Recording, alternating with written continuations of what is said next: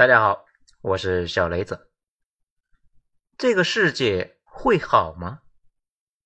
文章来自于微信公众号“九编”，作者二号头目。文章发表于二零二二年五月九号。这段时间音乐的氛围，相信大家呢也都感受到了。太多人开始问一个问题：这个世界会好吗？想了好久。现在想明白一些事情，心安了很多，跟大家呢分享一下，不一定对，仅供参考。其实呢，思考未来怎么样，不如啊，我们自己呢问自己一个问题：我们是如何从一穷二白走到现在的？在我眼里面，这绝对是第一性问题。理解这个问题呢，其他问题也就迎刃而解。回到出发点，回到最基本的问题。思考我们真正的推动力是什么，或者说呢，如果有另外一个国家想发展，向我们取经，让我们把经验写在一个信封上，那么该写些什么呢？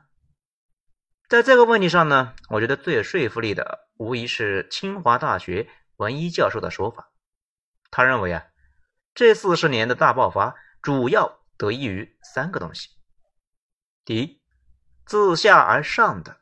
由底层需求驱动的市场。第二，有为的重商主义政府。第三，人口资源。人口资源最好理解，这几年基本就达成了共识。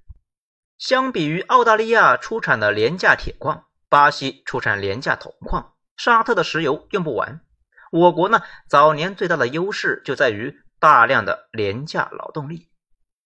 市场经济。在中国经济发展中的重要性的本身，那毋庸置疑啊。就在前些年，大家基本就能够达成共识，也就是说，改开之前是很穷的。后来我国坚持走市场经济，激发了活力，才有了这四十年的大发展。改开也就成为了中国最近两百年来最关键的几个时间点之一。不知道为什么呢？这两年这个基本的底层的观念遭到质疑，甚至啊。有不少人开始怀念改开前的一穷二白，还有人呢倡导回到过去。尽管是一小撮，但是啊，声音却越来越大。讲真的，不可能呢，因为跟教员时代相比呢，当时和现在最大的差别就在于，当时的主体是农村，是巨大的缓冲垫。城市里就业困难，就可以送到村里面上山下乡。现在啊，不可能呢。现在我国接近百分之七十的城镇化，九亿多人，差不多呢是整个发达国家的总和。那是什么来维持着九亿市民的生活呢？没错，市场。九亿人形形色色，每天早上呢出门赚钱，他们每个人每天的目的不同，都为了自己的生计而奔波。每个人都有自己的小小目标，都有自己的需求，每个人都微不足道，但是啊，集合起来。却形成了一个自下而上的、由底层需求驱动的市场。这个怪兽级的市场，在过去四十年里面，先后引爆了两次工业革命，把我国送到了如今的状态。老百姓吃的肉，可能呢是中国河南猪场的，也可能是阿根廷草原上的；他们用的油，可能是黑龙江的大豆榨的，也可能呢是美国德州农场种的。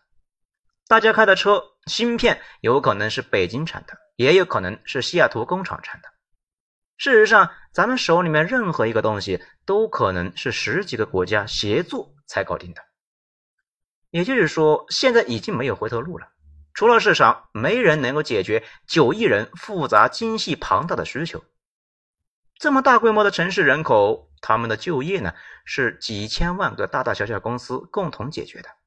甚至很多人的岗位之所以存在，主要是给远在美洲和欧洲的人搞生产，他们的需求是你工作存在的原因。除了市场和贸易，没有任何东西能够给他们提供这么大规模的就业岗位，也没有办法维持现在的生活水平。可以说呢，市场经济是一条不归路，走了这条路，就意味着这条路只能够一路走下去，再也回不去了。而且，市场经济和城市化是一对共生关系。发展市场经济，老百姓呢自然就会用脚去投票，去城里面上班。城市化也会推动公共设施和住房的大发展，互相促进，直到达到了百分之八十左右。也就是呢，能进城的都进城了，留在村里面的人呢，收入上升，再进城他也不划算了，到时候更加依赖市场。那市场为啥会创造这么大的财富，促进这么快的发展呢？嗯，多简单呐！这就是文一教授说的“自下而上”，每个人。对自己的未来负责，每个人都去追求自己的幸福，每个人都去追求财富，在分工协作机制之下，效率快速增长，自然会创造巨大的财富。而且呢，市场自发创造更大的市场。如果原有的领域已经被打成了红海，赚不到钱，有头脑、有冒险精神的人就会在体系之外重新搞一个分支。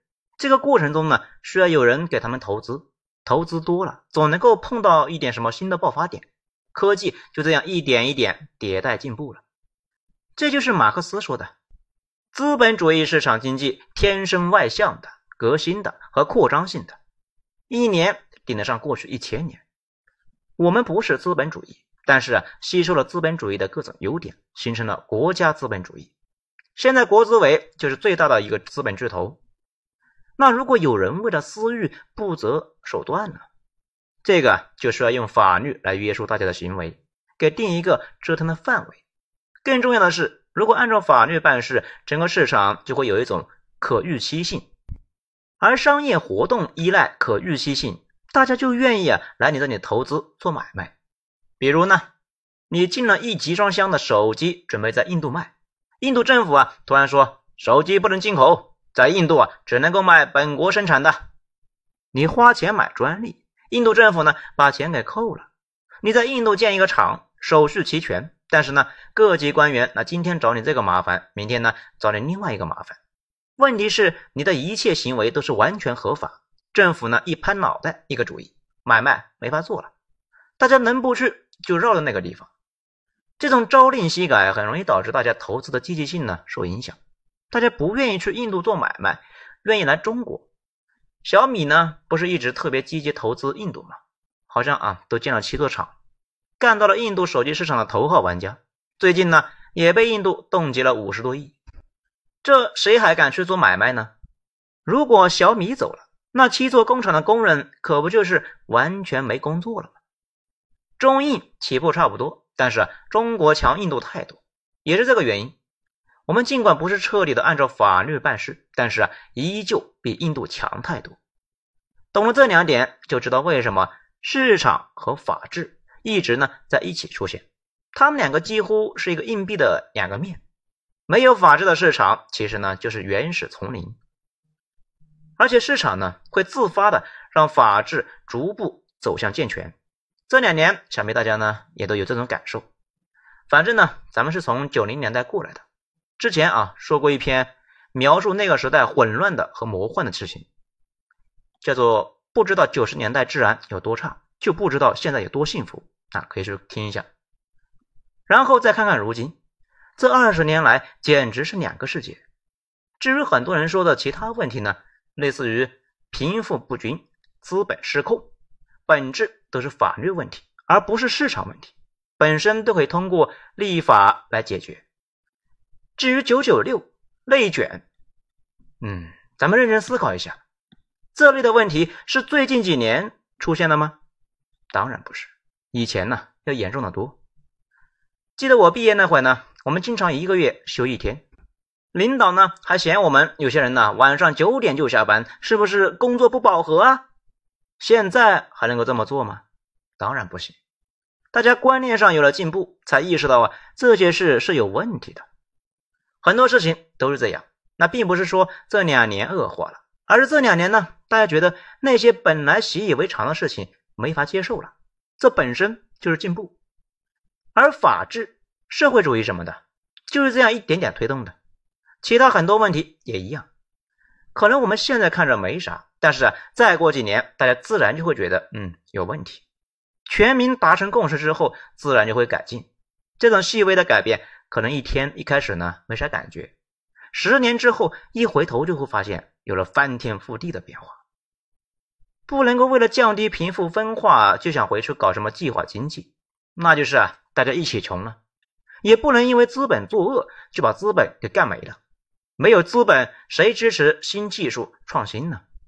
没有风投资本，哪来的美国硅谷呢？没有硅谷，说不定解体的是美国。大家仔细看一看国家发的文件，一直都是说要做大做强产业资本，只是呢要引导良性发展。这段时间，相信呢很多人也都感受到了，自己呢最讨厌的那个老板倒闭了，自己也没工作了，一大堆老板崩了，跟着大家都找不到工作了。可见资本和工人本身就是一个共生关系。那到底怎么解决剥削的问题呢？有且只有一个办法：法治，以法律的方式给定游戏规则。右一些的呢是美国那种偏袒资本的法律，左一些的。比如欧洲，只要不学印度那就行了。那么一个不把人当人的国家呢，竟然出乎意料的保护工人，解聘一个工人呢难到了极点，导致全社会那都是临时工。其他任何手段都有可能导致资本大规模的破产或者是出逃，到时候打工人出了一口恶气，但是工作也没了。说到这里呢，大家应该就听出来了，市场跟一个生态系统似的。会自我完善、自我繁殖、自我升级。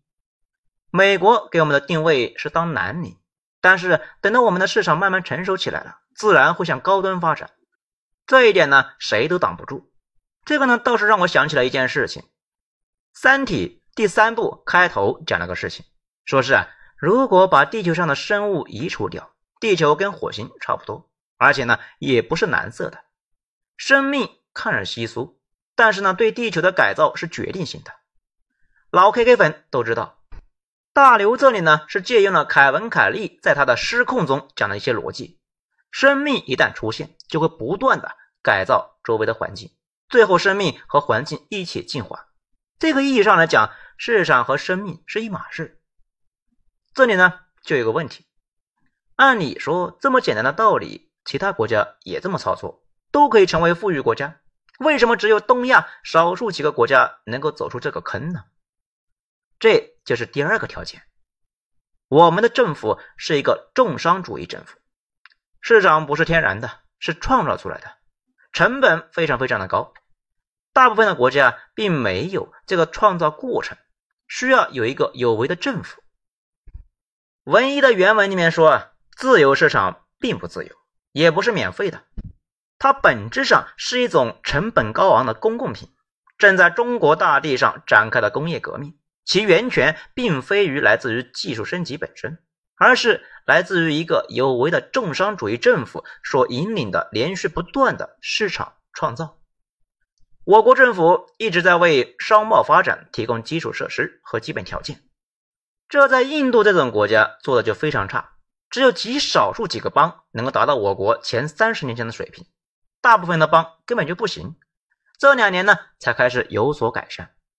更重要的是，我们的政府它能通过实验和微观制度创新，从上至下的纠正重大的政策失误。